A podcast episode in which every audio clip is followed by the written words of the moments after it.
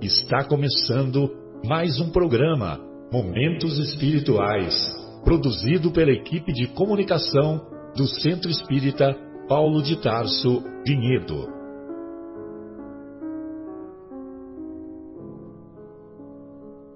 Se guardas contigo o estigma do sofrimento, indagando pela solução dos velhos problemas do ser e da dor, se percebes a nuvem que prenuncia a tormenta e o vórtice traiçoeiro das ondas em que navegas, vem conosco. Estudemos a rota de nossa multimilenar romagem no tempo, para sentirmos o calor da flama de nosso próprio espírito a palpitar e morredouro na eternidade, e acendendo o lume da esperança, perseveremos juntos em exaltação de alegria que Deus, o Pai de infinita bondade, nos traçou a divina destinação para além das estrelas.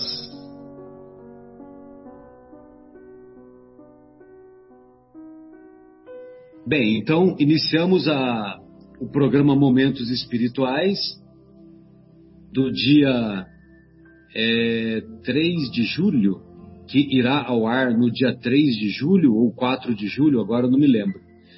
É, no, na Rádio Capela FM 105,9, aqui, da, aqui de Vinhedo. 3 de julho é sexta-feira, Marcelo. Então é 4. 4 de julho, que. Não, não, é 3 de julho, que irá ao ar no dia 3 de julho.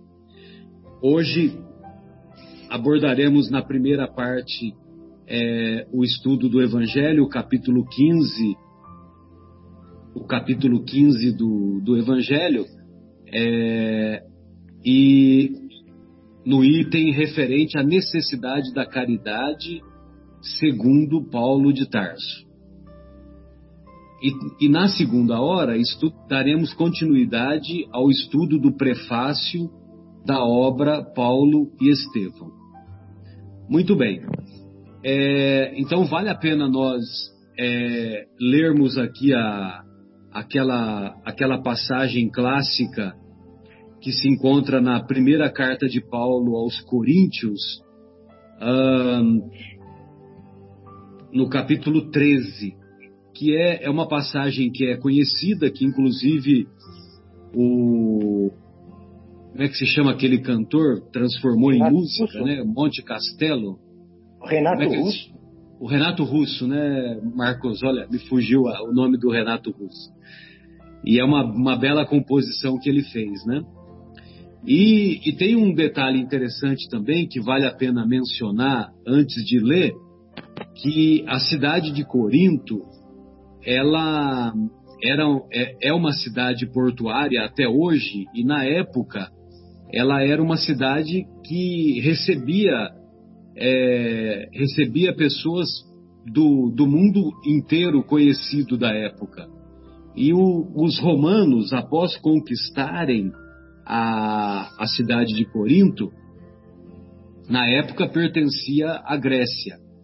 Inclusive até hoje, né, ainda pertence à Grécia.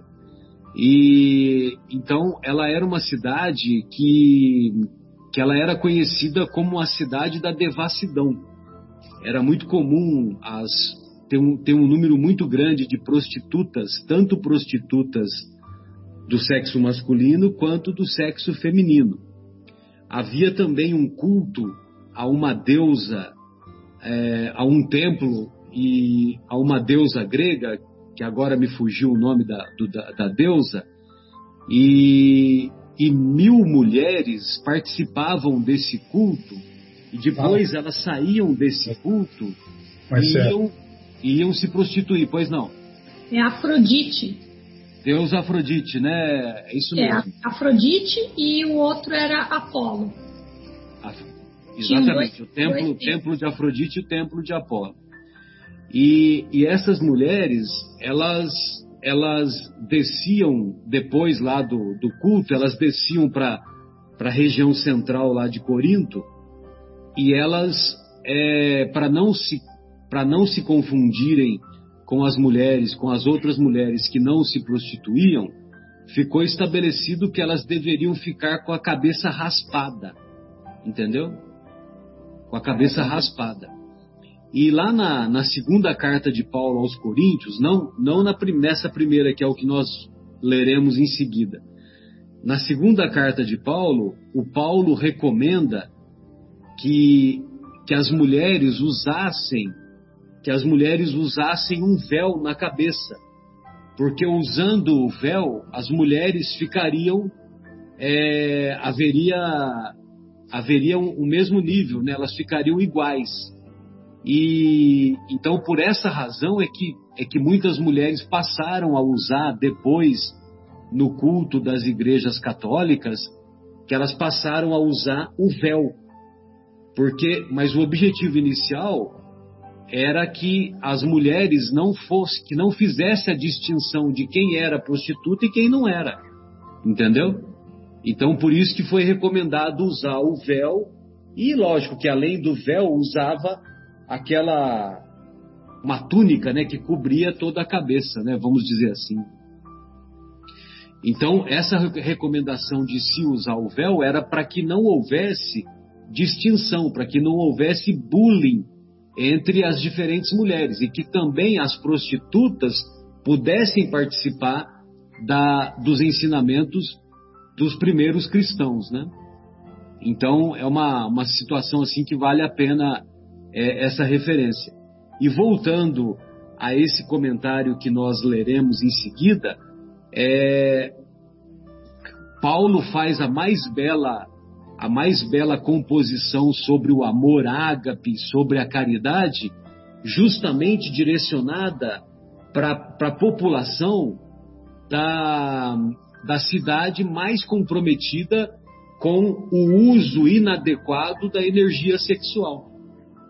Então, é, então não à toa que ele fez essa belíssima composição que começa da seguinte maneira: Ainda que eu falasse línguas, as dos homens e as dos anjos, se eu não tivesse a caridade, seria como bronze que soa, ou como símbolo que tine. Ainda que tivesse o dom da profecia, o conhecimento de todos os mistérios e de toda a ciência, ainda que tivesse toda a fé a ponto de transportar montanhas, se não tivesse a caridade, nada seria. Ainda que distribuísse todos os meus bens aos famintos, ainda que, que entregasse meu corpo às chamas, se não tivesse a caridade, isso nada me adiantaria. A caridade é paciente, a caridade é prestativa, não é invejosa, não se ostenta, não se incha de orgulho, nada faz de inconveniente, não procura o seu próprio interesse, não se irrita, não guarda rancor, não se alegra com a injustiça, mas se regozija com a verdade. A caridade tudo desculpa, tudo crê, tudo espera, tudo suporta a caridade jamais passará. Quanto às profecias, desaparecerão. Quanto às línguas, cessarão. Quanto à ciência, também desaparecerá, pois o nosso conhecimento é limitado, e limitada é a nossa profecia. Mas quando vier a perfeição, o que é limitado desaparecerá. Quando era criança, falava como criança, pensava como criança, raciocinava como criança. Depois que me tornei homem, fiz desaparecer o que era próprio da criança. Agora vemos em espelho e de maneira confusa, mas depois veremos face a face. Agora meu conhecimento é limitado, mas depois conhecerei como sou conhecido. Agora, portanto, permanecem fé, esperança e caridade. Essas três coisas. A maior delas, porém, é a caridade. Bem, pessoal, então essas eram as minhas considerações iniciais e gostaria de ouvi-los Marcos, gostaria de ouvi-lo, você, você que tanto gosta de Corinto, fique à vontade. É, Corinto deve ser uma bela cidade. Mas é, a gente vê aí, até nós vamos ver isso no livro Paulo Estevão, né? É, que uma, as cidades litorâneas têm essa, essa fama, né? Por receber muitos marinheiros, muitas pessoas estrangeiras e as cidades litorâneas têm famas de, de, de, de ter essas, uh, essas prostitutas, enfim, não sejam todas, eu digo, mas onde se tem dinheiro circulando, é onde se procura, né? E, e tem uma passagem no livro de Paulo, que, no, no livro Paulo Estevão, que ele sequer, uma, em um momento, ele não entra na cidade, ele fica no porto, né? Tão horrorizado que ele ficou de ver algumas cenas que estava lá. Ele, ou ele não saiu do, do barco, né? Ou, enfim, ficou apenas lá ali na, no porto mesmo, ele não entrou e depois ele foi embora.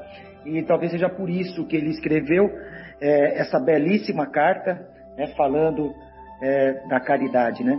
Eu até imagino que o mentor, quem, quem estava com ele, Estevão, né, o, o inspirou a escrever essa carta, eu creio, até porque Estevão era, era oriundo de, de, de Corinto, né? A família dele. E acho que ele fez isso assim para um também como caridade aos moradores da cidade de Corinto, que essa carta foi destinada aos moradores. Então, Estevão e Paulo, eu creio que estiveram nessa empreitada.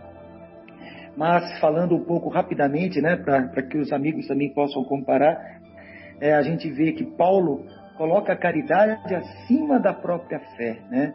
É, ele coloca a caridade como sendo uma coisa é, mais importante. E não é a caridade beneficente, não é a caridade de assistencialista, né? é a caridade total, é a caridade geral, é um bom dia, é um sorriso, é um abraço, é uma palavra de conforto. Tudo isso é caridade. Né? É, é você acolher, é você amar, é você perdoar, é você dar assistência também, claro, né? faz parte né? Mas a gente vê que a caridade é muito ampla, né, Marcelo? E você citou né, que no grego essa, essa palavra aí é ágape, né?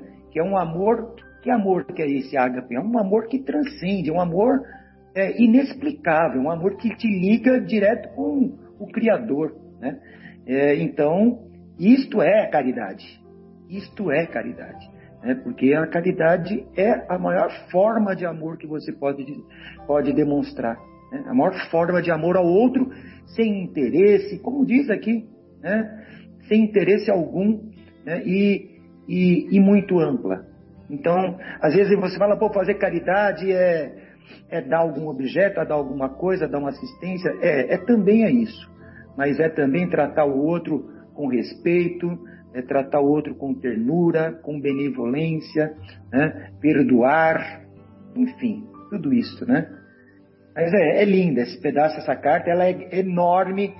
Acho que valeria. Esse trecho é o trecho desse capítulo 13, é o mais conhecido, mas é uma carta belíssima do começo ao fim. Né? Ele fala muitas coisas muito profundas também. É isso, amigo, vamos lá.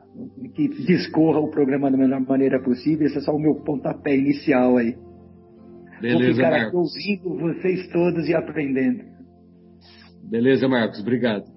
É, Bruno, lá na questão 886, nós vamos encontrar uma, um questionamento que o nosso querido Kardec faz para os benfeitores.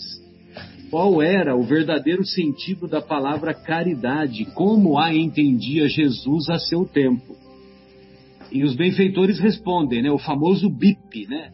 Benevolência para com todos, indulgência com as imperfeições dos outros e perdão das ofensas. Gostaria de, de ouvi-lo, fique à vontade.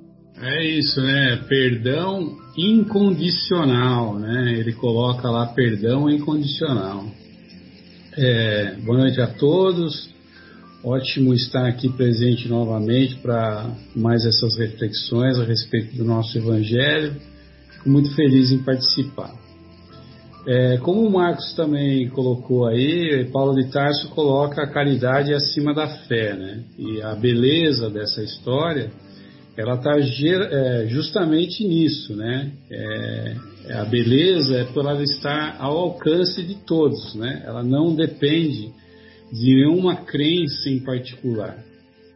A caridade, segundo Paulo de Tarso, ela é possível ao ignorante, ao sábio, ao rico, ao pobre. E ao mesmo tempo que nessa, nesse evangelho o Paulo dá essa aula de caridade, que você conectou muito bem aí com o livro dos Espíritos, é, que a gente pode salientar que a doutrina espírita traz de uma forma muito mais ampla todos esses conhecimentos em obras é, muito mais variadas do que somente essas, né? Que nós é, vamos àquele outro item, né? Aquele outro capítulo do mesmo Evangelho que fala o seguinte, né? Extra ecclesiam nulla salus, que em, que em latim, né? Quer dizer fora da igreja não há salvação.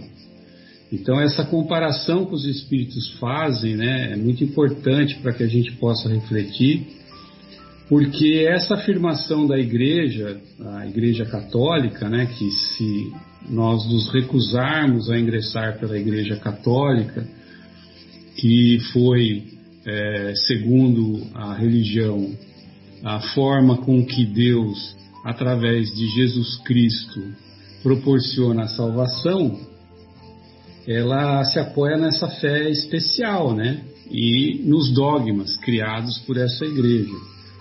Então, olha só, eu gostaria de salientar aos nossos ouvintes e todos os nossos amigos que nós não estamos aqui fazendo nenhuma crítica a nenhuma religião.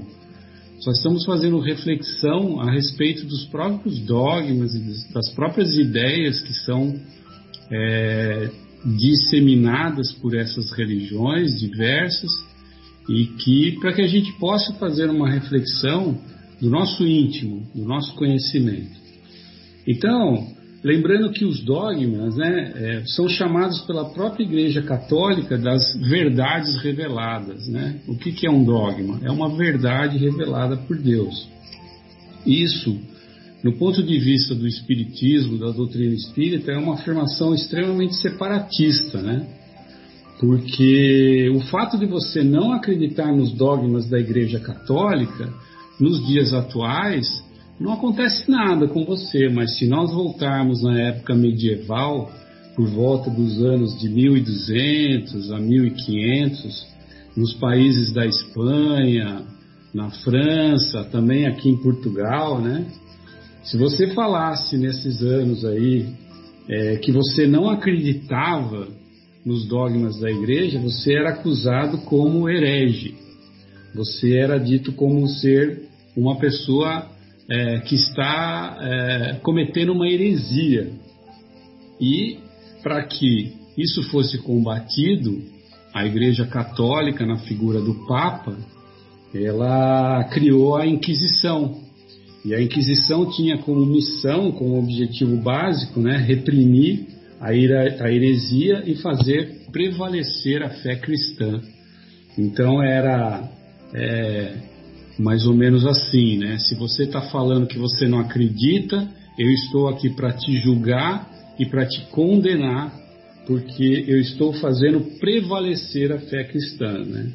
Então, para a gente fazer uma reflexão a respeito dessa afirmação, fora da igreja não há salvação, nós podemos ligar que a Inquisição espanhola apenas ela teve 32 mil mortos. Esses 32 mil mortos foram julgados, condenados como hereges e morreram na fogueira. E a própria Espanha teve mais de 300 mil julgamentos. Então é engraçado a gente analisar essa frase sobre esse sentido, que nós seremos é, salvos quando ingressarmos para dentro de uma igreja, e não como Paulo de Tarso nos disse, que aquilo que nos salvará será a nossa forma de sermos caridosos sem ter uma crença específica e particular. É, eu gostaria de passar a bola agora para um dos nossos amigos aí. E depois também, se sobrar um tempo, eu queria também fazer uma outra consideração a respeito da fora da verdade não há salvação. Mas eu acredito que dê para a gente ligar depois uma outra ideia aí. É isso. Beleza, né? Bruno. Beleza. E o nosso querido Chico, ele dizia que ele é um, um dos motivos que o fez é, aceitar os postulados da doutrina espírita foi justamente esse. Que se o Espiritismo dissesse fora do Espiritismo não há salvação, ele provavelmente não entraria nessa onda. Mas como é fora da caridade não há salvação, ele se sentiu mais motivado. Né? Adriana, querida, gostaria de ouvi-la. Fique à vontade. Olá, pessoal. Boa, boa tarde aqui, boa noite ou bom dia. Já nem sei que horário que vai passar o programa, mas ficou bom tudo aí para vocês.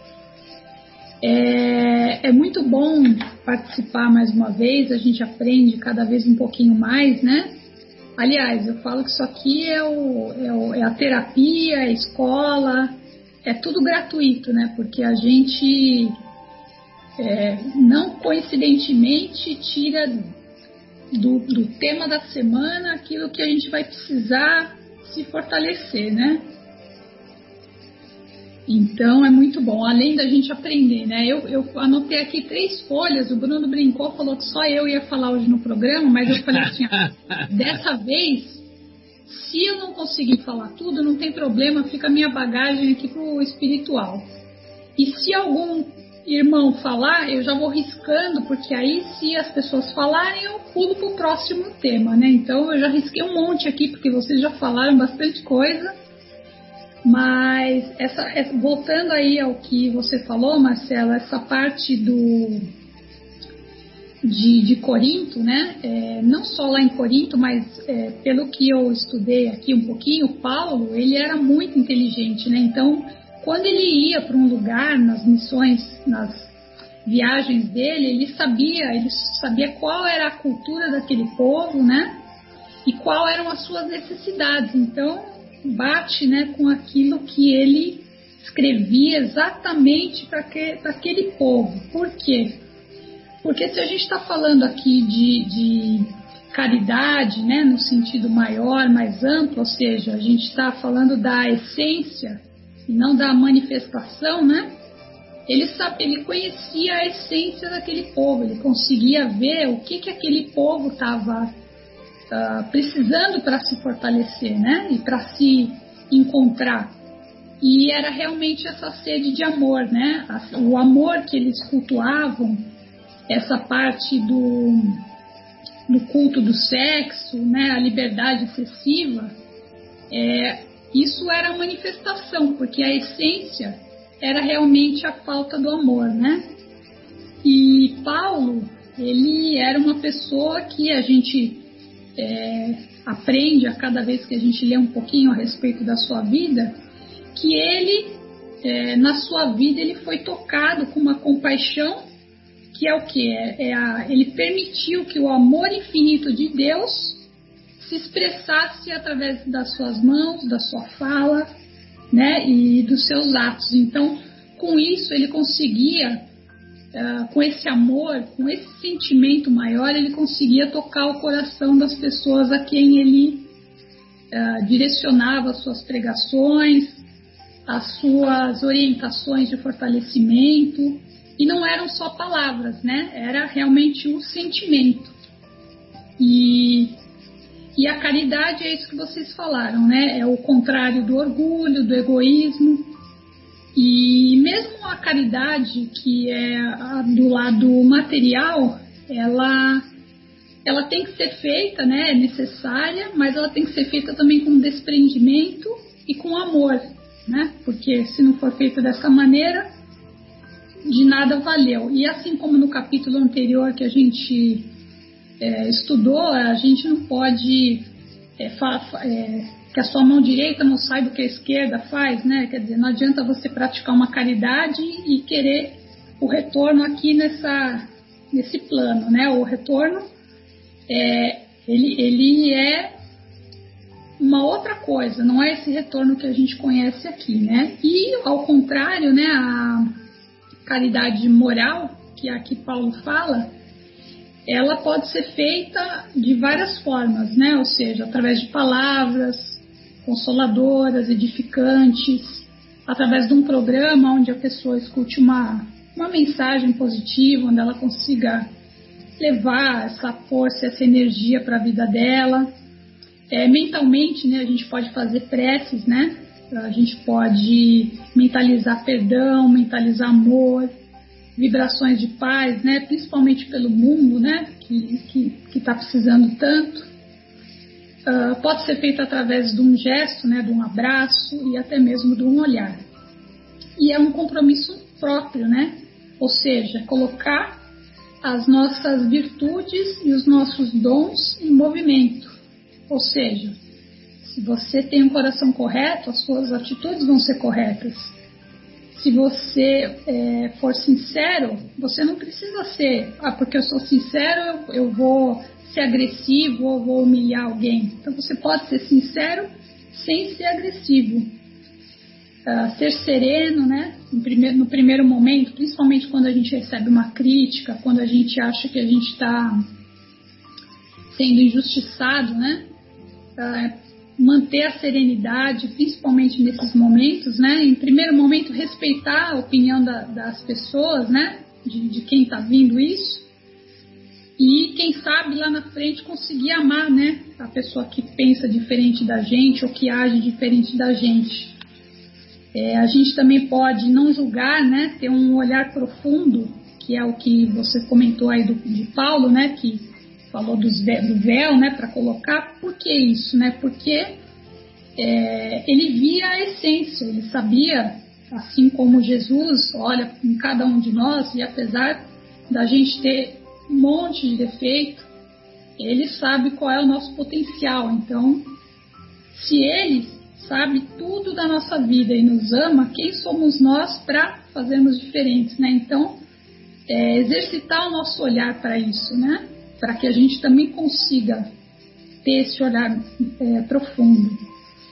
E ser paciente e humilde de coração, né? Um exemplo é a natureza, que a gente acorda, o sol tá lá bonito, a lua, vem a chuva, né? Às vezes a gente reclama da chuva, mas ela é tão necessária.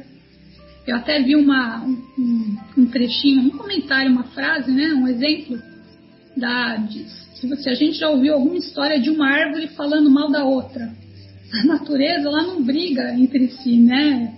É uma completa a outra e assim somos nós, né, os seres humanos. Ou seja, é uma unidade e, e o centro de tudo é Deus. E Deus é amor. Então, quando fala aqui ágape, caridade, amor, o caminho é um só, né? E essa mensagem que, que Paulo trouxe nessa carta realmente é muito bonita e fala que é, é, fala dos dons, né? Você vê que tem uma parte que ele fala se eu falasse a língua dos homens e dos anjos, quer dizer, não é a mesma língua.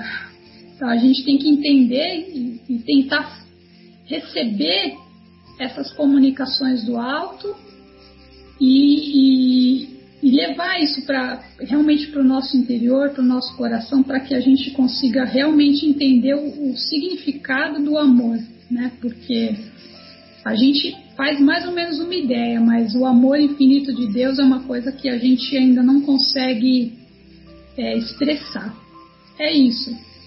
Deixar os, os colegas falarem também, os irmãos, e fico feliz por ter é, aprendido mais um pouquinho aqui com vocês também.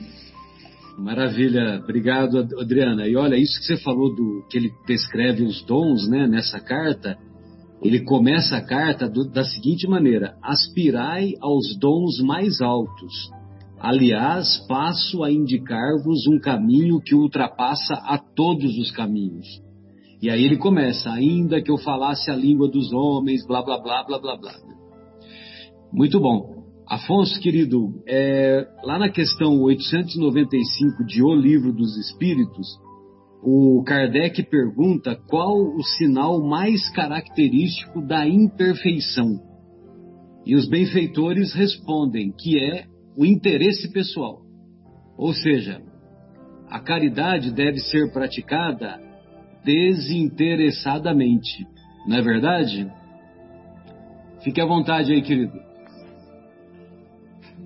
Meu abraço a todos os amigos aqui partilhando comigo esses momentos agradáveis e a todos os nossos ouvintes. É, o Marcelo nos convida a refletir a respeito do interesse pessoal. E é exatamente este o ponto que me fez é, entender um pouquinho melhor essa afirmativa de Paulo que nós ouvimos há tanto, há tanto tempo. E a mim, particularmente, é, era uma, uma dúvida muito grande. Por que é que o, o apóstolo Paulo, cheio de conhecimento e de iluminação, ele classificava virtudes como a fé, como o conhecimento, é, numa condição menor do que a caridade. Sinceramente, isso me intrigava muito. A própria esperança, né? A esperança respeitava a, o grau de evolução que ele, sem dúvida, apresenta, mas eu, eu na minha uh, limitação, não consegui entender. E eu acho que o que facilita o entendimento dessa afirmativa de Paulo, que, como o próprio Marcelo lembrou, já virou até música, né? É, e uma música bonita, muito representativa, é a nossa visão reencarnacionista. É, nós temos a visão que os espíritos nos auxiliaram a, a construir e a entender, sabedores de que somos seres que vivemos muitas existências. Nós somos seres milenares, na verdade, e viemos na ignorância plena, conquistando valores, conhecimento e experiências, com acertos e com erros. E estes acertos passam a fazer parte da nossa biblioteca pessoal de virtudes, de bons hábitos. Mas os nossos equívocos, eles não podem simplesmente se amontoar. Então, a solução da misericórdia de Deus é nos permitir viver novas oportunidades materiais, reencarnados, juntamente com aqueles com os quais equivocamos, para corrigir os equívocos que nós eventualmente praticamos e vamos continuar praticando dentro da nossa linha de ascensão, da nossa faixa de evolução. Alguém que pretenda crescer sem errar está procurando desequilíbrio, porque é próprio e típico. O que nós podemos fazer é errar menos, com menos intensidade, mas é parte da nossa caminhada erros e acertos. Mas o que fazer com os erros? Nós precisamos corrigi-los. E esta correção é, inclusive, lei do Pai de amor. É a lei que nos obriga a corrigir tudo aquilo que nós desorganizamos em nós e no próximo. Então, como é que nós vamos fazer isto se não vivendo novas oportunidades encarnatórias e próximos daqueles com os quais erramos? Seres encarnados, seres desencarnados ou instituições humanas. Nós podemos corrigi-las. E corrigimos esses equívocos com atitudes renovadas. Nós não conseguimos resultados novos com atitudes velhas. Nós precisamos de atitudes novas.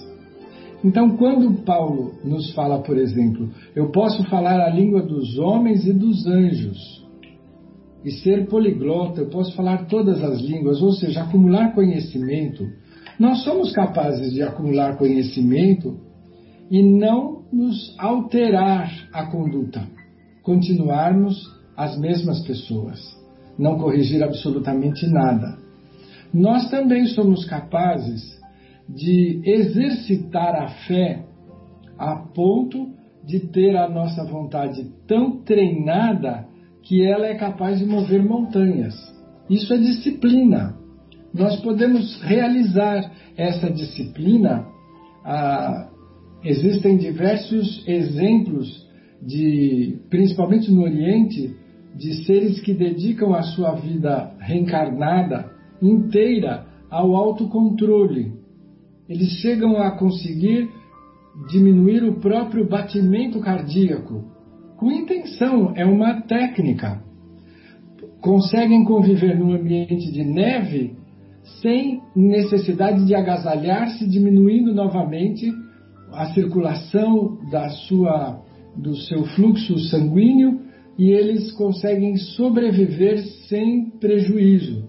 Isso é técnica, então é possível de se fazer e com toda essa habilidade não alterar em nada a sua essência, não corrigir em nada a sua matriz, o seu modus operandi, a sua visão, a sua ótica. Continuar a mesma pessoa, cheia de habilidade. Mas a prática da caridade, que a doutrina dos Espíritos nos mostra que é o amor em ação, a prática da caridade ela acerta e atinge direto a resposta da questão que o Marcelo nos propôs, 895, porque ela atinge o nosso interesse pessoal. Para que você pratique a caridade, que é o amor em ação, você precisa fechar os seus olhos para o seu interesse pessoal e abrir a sua visão para as necessidades dos que estão próximos de você. Próximos consanguineamente ou não, próximos virtualmente ou distantes, mas você ter que enxergar o outro, porque para atender você precisa enxergar, você não consegue entender, atender a quem você não identifica. E já aí começa o nosso trabalho de mudança de paradigma, de alteração de conduta. Nós passamos muitas existências e alguns de nós até hoje estamos nadando abraçadas no mar do egoísmo, do autocentrismo, nos preocupando conosco e com os nossos. E achando que isso é nossa, nossa obrigação e também nosso direito quando na verdade não é.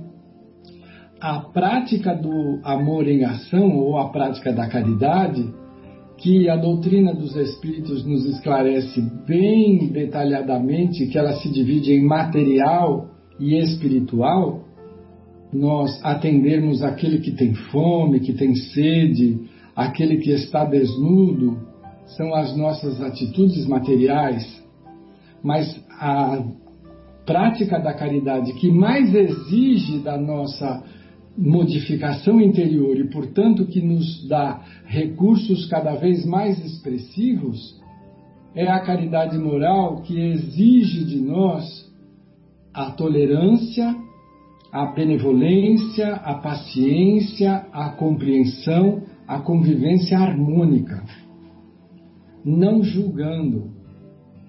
Eu, eu digo não julgando, mas automaticamente é não julgando, condenando, porque a gente não julga apenas, a gente julga e condena. O outro é diferente, o outro não é igual a mim, então não serve, então não é bom, então é de, é de segunda categoria. Eu vou olhar de rabo de olho, né? Vou olhar atravessado. E o convite de toda a conduta do nosso Mestre Jesus é exatamente o contrário. os sãos não precisam de médicos, vamos atender aqueles que estão necessitados. E a necessidade aí é amplo senso. Então, quando eu pratico a caridade, Paulo está coberto de razão. A atitude de atender o próximo, de enxergar o próximo e de deslocar as minhas possibilidades para este objetivo, me faz mudar a minha essência.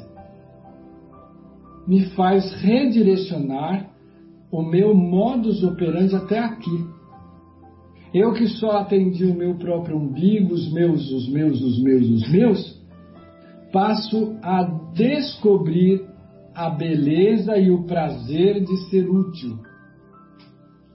E aí eu utilizo todos os recursos que a misericórdia me dispõe: recursos materiais, recursos intelectuais, recursos espirituais. De todas as formas eu posso ser útil.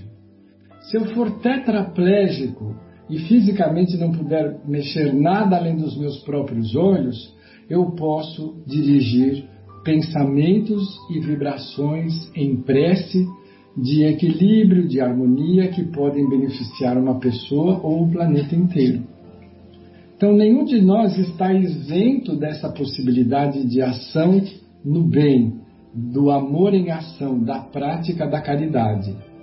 E os Espíritos ainda nos explicam que, por acréscimo da misericórdia, quanto mais eu me empenhar nesta nova atitude, nesse novo modo de agir, eu começo a conquistar créditos espirituais.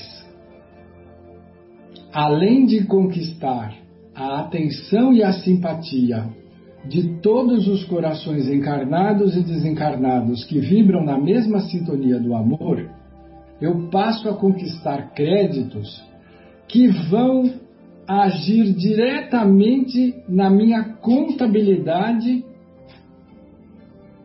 pré-encarnatória. Como todos nós somos seres milenares e trazemos pesados débitos perante a nossa própria consciência, de equívocos que cometemos, no varejo e no atacado. Cada um de nós tem histórias diferentes.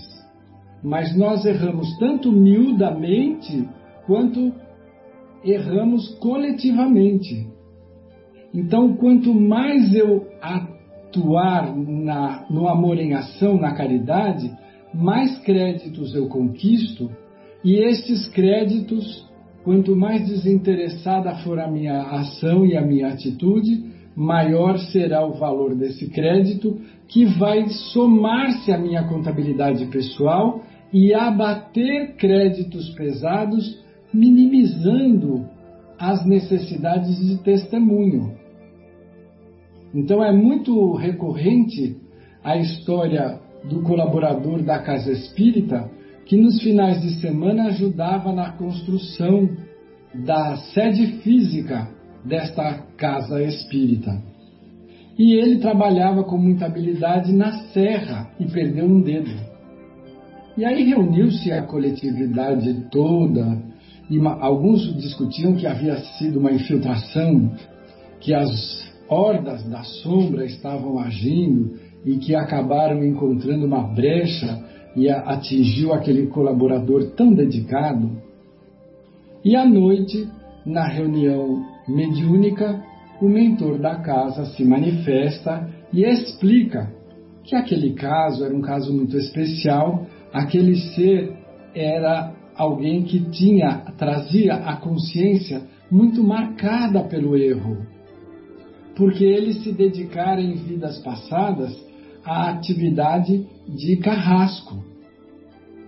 Então não era a vontade dele, ele não executava as pessoas por vontade, ele respeitava ordens, mas ele as executava. E isso causou no seu perispírito uma certa deformidade e na sua consciência a necessidade de se equilibrar diante da própria consciência. Então, ele programa junto aos técnicos reencarnatórios uma encarnação em que ele pudesse dedicar-se ao próximo, à coletividade, mas perder o próprio braço para que isto servisse de redenção da sua própria consciência aos equívocos que ele tinha cometido. Mas ele se dedicou de tal forma espontânea e carinhosamente, conquistando estes créditos, que na hora da execução foi necessário a perda de apenas um dedo ao invés do braço todo. Então aí temos a ação do bem, da lei de amor e de misericórdia, minimizando as nossas dores. E a nossa visão muito estreita e limitada, achando que aquilo tudo era obra da sombra.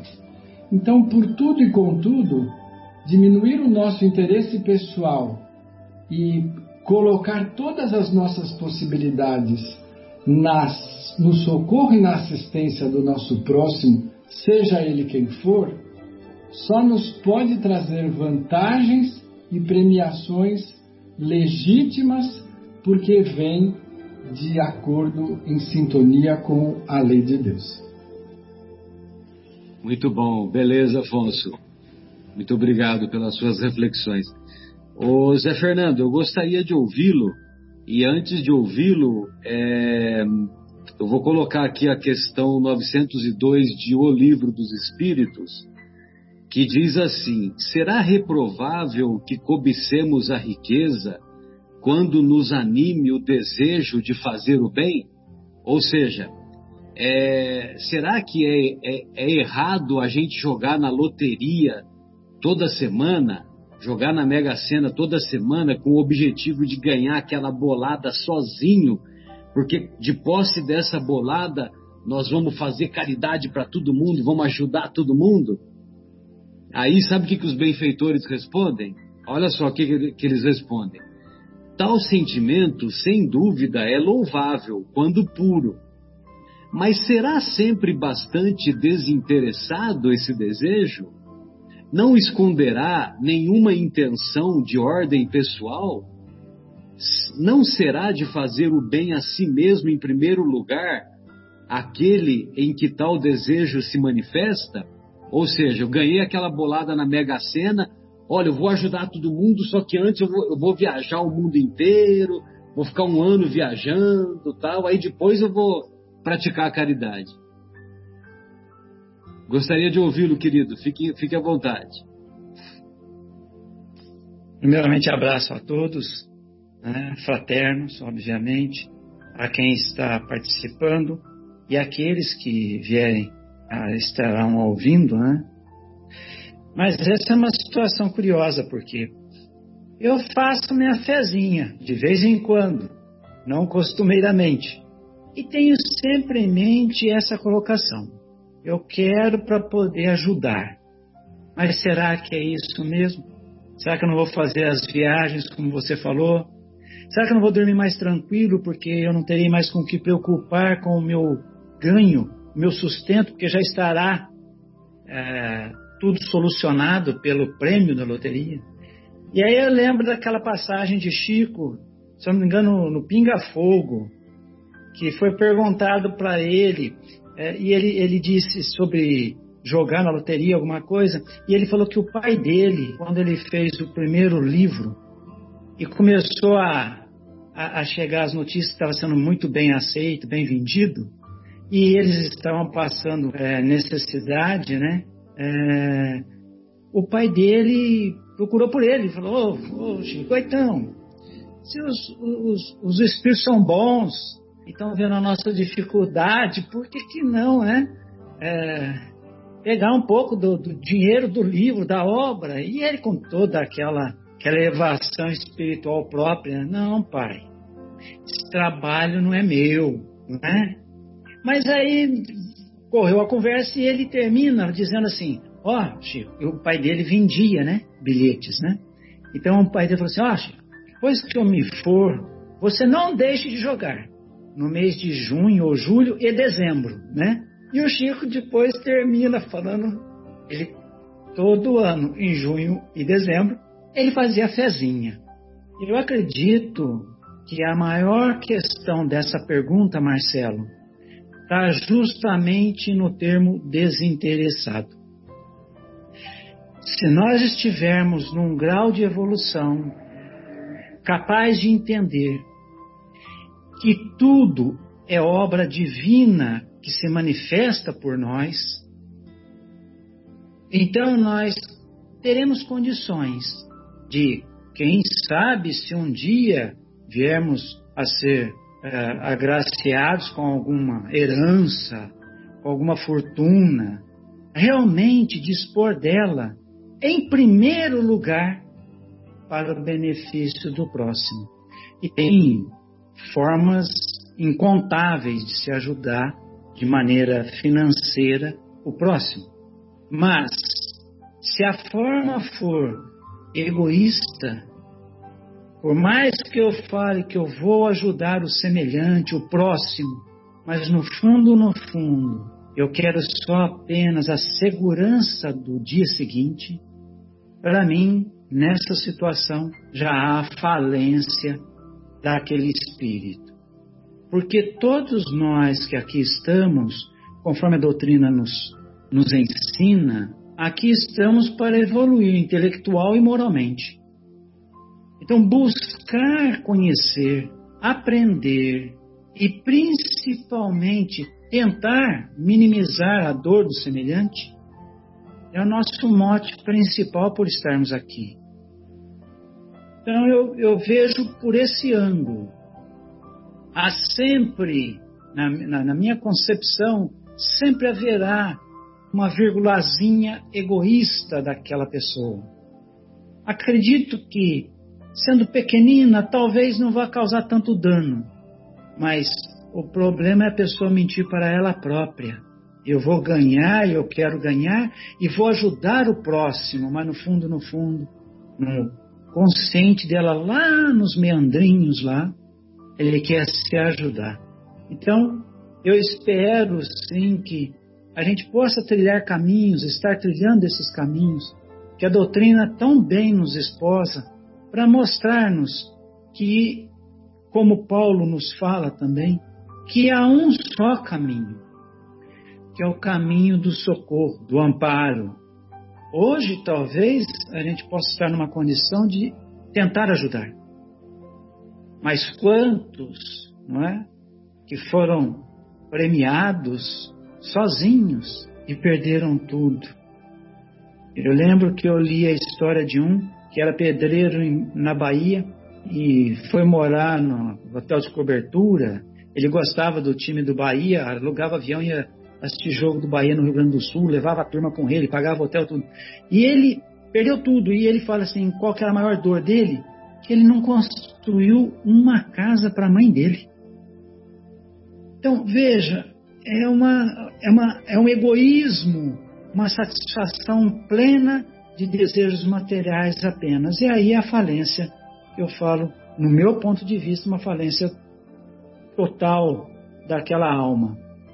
Com relação à, à passagem, né, que é a do Paulo, eu, eu, eu, é, toda, toda frase é um grande ensino, como já foi comentado por, por aqui participantes hoje. Mas só do jeito que começa, né? Se eu falasse a língua dos homens e dos anjos, se não tivesse caridade, eu nada seria.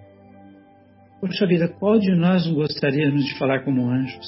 Qual de nós não gostaríamos de estar na, na posição de espíritos protetores, de mentores. E mesmo nessa condição, se não tivéssemos caridade, nada seríamos. Dá para notar bem a profundidade que é a lição que essa carta dá, que essa epístola nos traz. E o, o mais importante, como alguém consegue escrever algo tão profundo que passaram dois mil anos e perdurará por maior tempo ainda, é atual, é atualíssimo. Como eu disse, cada frase. Assim, para mim é uma das, das grandes lições que temos dentro do Evangelho, né? dentro da Bíblia Sagrada, e é importantíssimo que a gente se aprofunde mesmo nesse ser maravilhoso que foi Paulo. É isso. Maravilha, Zé, obrigado. E eu que agradeço. Fabinho, é...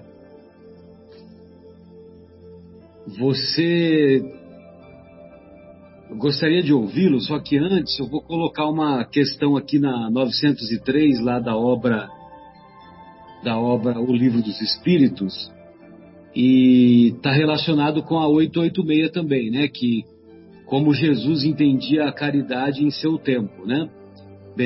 Benevolência para com todos, né? Boa vontade com todo mundo, indulgência com as imperfeições alheias e perdão das ofensas.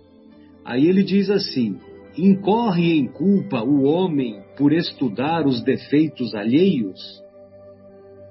Aí os benfeitores respondem: incorrerá em grande culpa se o fizer para os criticar e divulgar, porque será faltar com a caridade. E aí ele desenvolve, né? Eu não vou ler a questão toda, mas fica aquela história, né? Que nós enxergamos o argueiro no olho do vizinho e não enxergamos a trave no nosso olho. Gostaria de ouvi-lo, fique à vontade, querido. Tá bom. Obrigado, Marcelo, pela oportunidade. Espero é, humildemente atender aí a, a, é, a responder bem essa pergunta. Eu acho que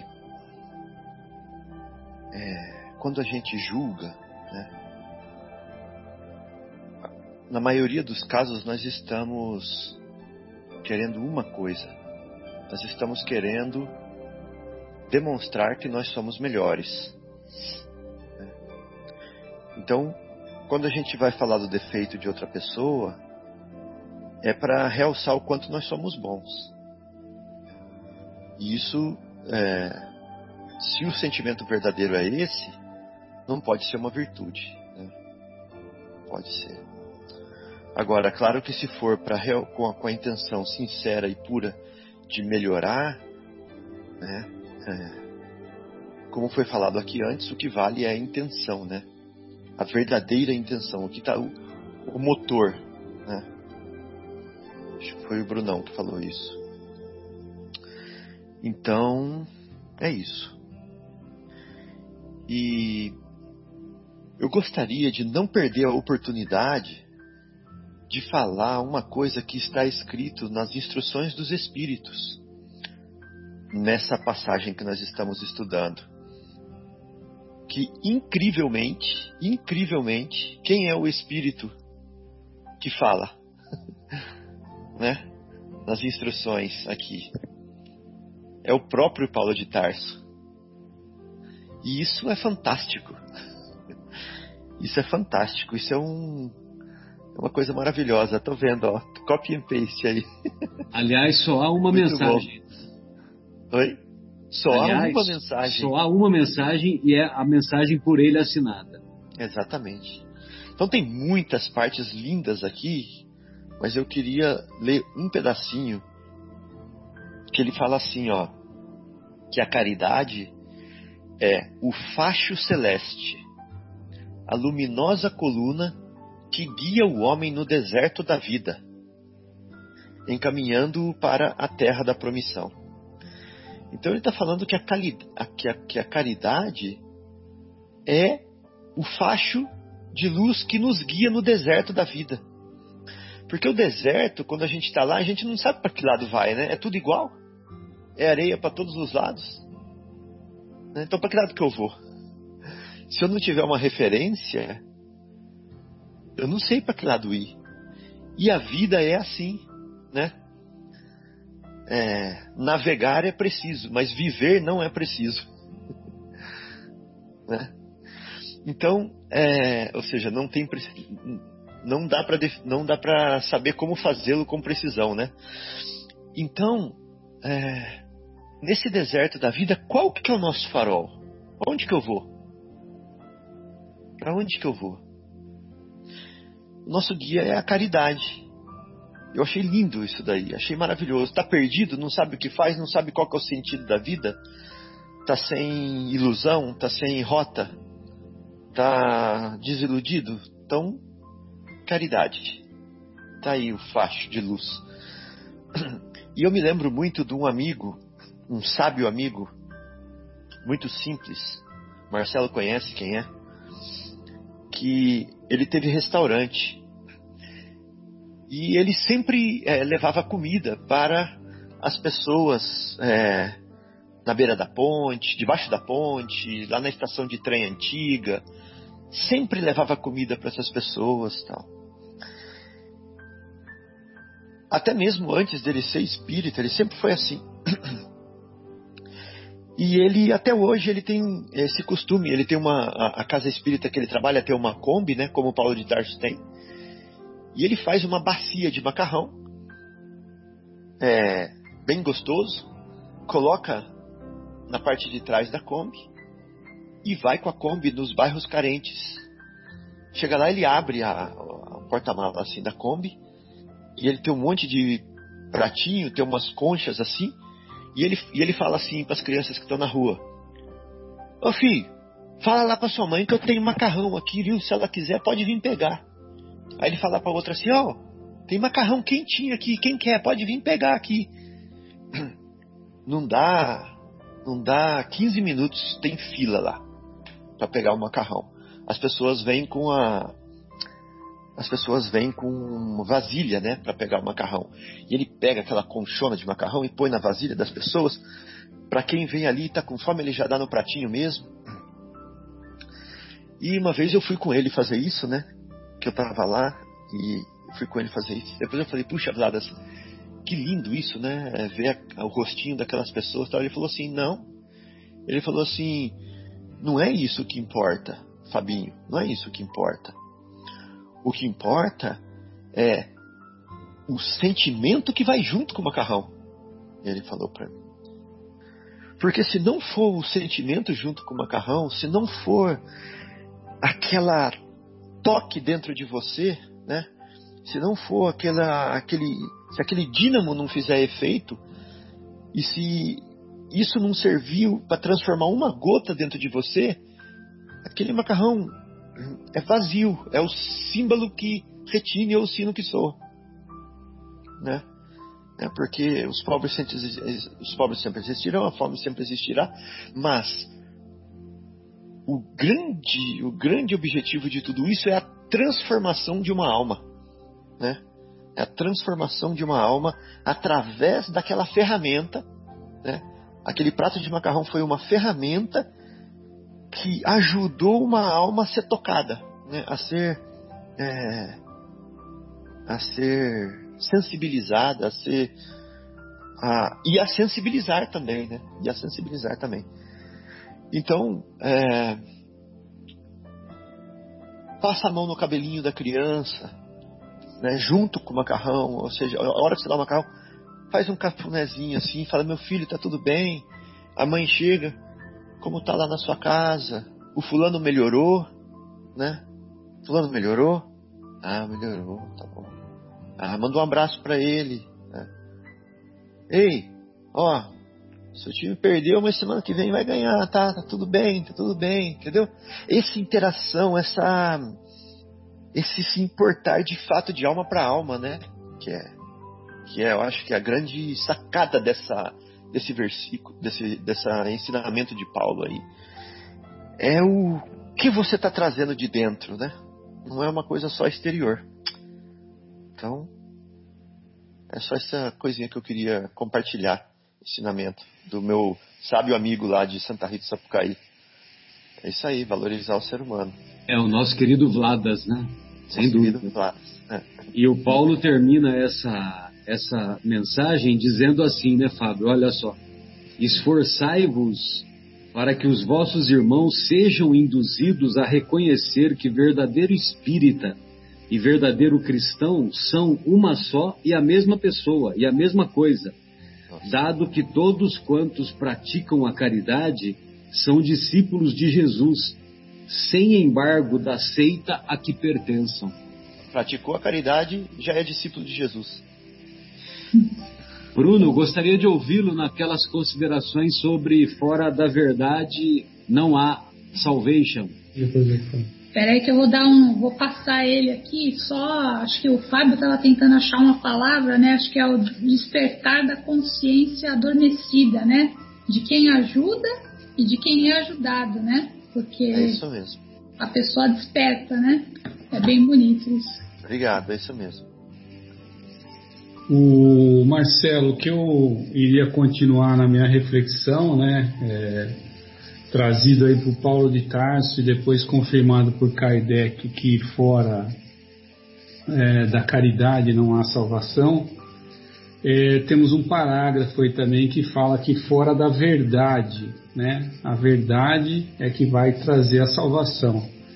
E eu fiz uma pesquisinha aqui, né, o Papa a Bento XVI, mais uma vez, aos nossos queridos ouvintes, isso não é nenhuma crítica, mas sim uma reflexão a respeito da, das ponderações do Evangelho dessa semana.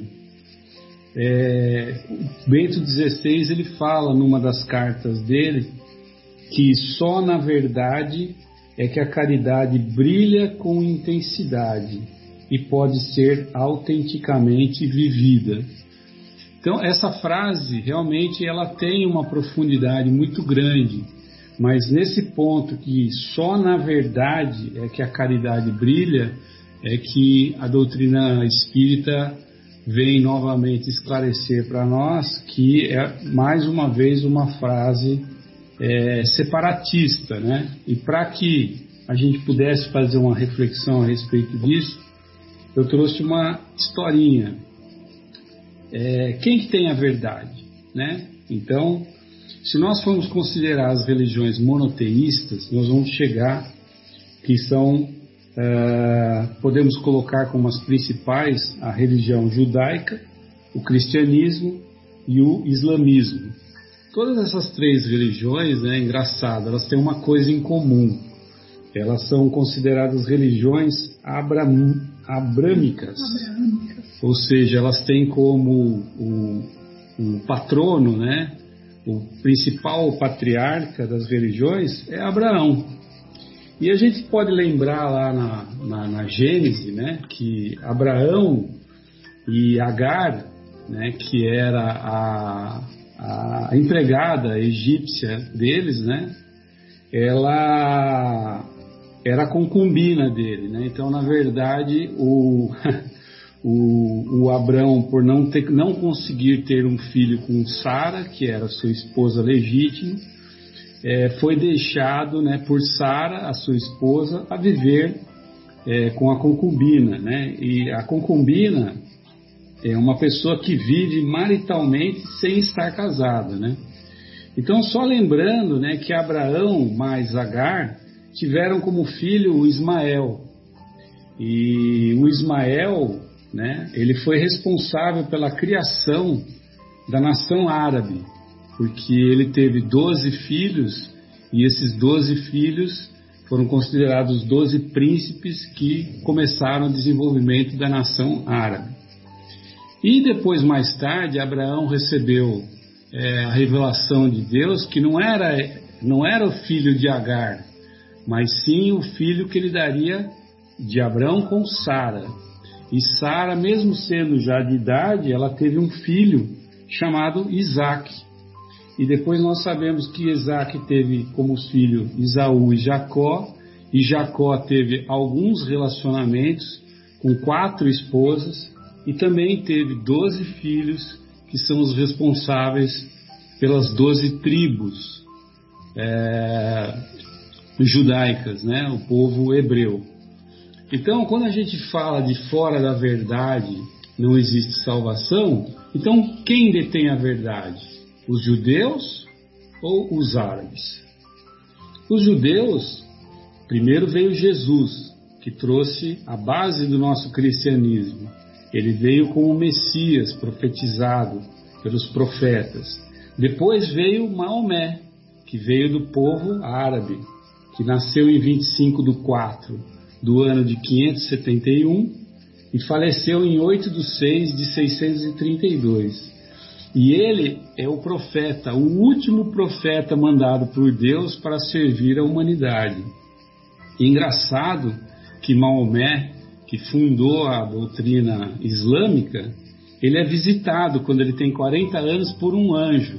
Você consegue adivinhar quem é o anjo que visita ele, Marcelo? Gabriel. Gabriel está em todas. Gabriel está em todas. Engraçado, então, é que se a gente analisar essa historinha, nós vamos chegar à conclusão de que quem precedeu Maomé foi Jesus, Moisés, Davi, Jacó, Isaac, Ismael e Abraão. Olha lá, Abraão de novo. Então, quem é que tem a verdade? Os cristãos dizem que Deus, através de Jesus Cristo, fundou a Igreja Católica. Quem se recusa nela entrar não será salvo. E o islamismo fala a jihad, que é o empenho, o esforço, a luta pela busca da fé, da fé perfeita. Então nós chegamos à conclusão que o islamismo e o cristianismo foram criados por irmãos. Eles eram irmãos. Eles são filhos do mesmo pai e de mães diferentes. Né? Então, isso traz mais uma vez essa, esse, essa maravilha que traz Paulo de Tarso a respeito da caridade, né? Porque, infelizmente, Marcelo, através da nossa história, nós tivemos, da mesma forma que tivemos a Inquisição na época medieval, tivemos também as Cruzadas, que foi uma guerra santa, inspirada pelos cristãos, onde chamavam os soldados de Cristo, ou seja, mataram em nome de Cristo, mataram em nome do nosso Messias, essa figura calma, essa figura tranquila, justa e com esse amor imenso. Foram 196 anos de luta para conter o crescimento do Estado Islâmico. A média, Marcelo, 1,73 milhões de mortos. Então, fora da verdade, quem é que tem a verdade se nós somos, que nem o, o, o Afonso disse, seres ainda tão imperfeitos? Como, como, somos, como seremos donos da verdade se ainda arrastejamos em pleno crescimento espiritual, da nossa moral, da nossa, do nosso ser? Então, fora da caridade não há salvação, é, ele traz para a gente que a caridade é a maior de todas, eleita por Paulo, porque a caridade é a virtude que congrega todas as outras virtudes. Então, é o princípio de igualdade perante Deus e da liberdade de consciência, que é o ponto de partida que todos os homens são irmãos, sejam qual for sua maneira de adorar o Criador. E isso traz a doutrina espírita para finalizar o trabalho, a solidariedade e a tolerância. Porque a caridade, como dizia Paulo de Tarso, não se enche de orgulho, não despreza ninguém, não procura seus próprios interesses, ela apenas ama. Era isso. Muito bom. Pessoal, fechamos então com chave de ouro, através desse comentário do nosso querido Bruno, essa primeira parte, e daqui a instantes retornaremos na esperança de que o nosso querido Guilherme coloque a música Monte Castelo na pausa musical. Daqui a pouco retornaremos com o prefácio da obra Paulo e Estevão. Até daqui a pouco.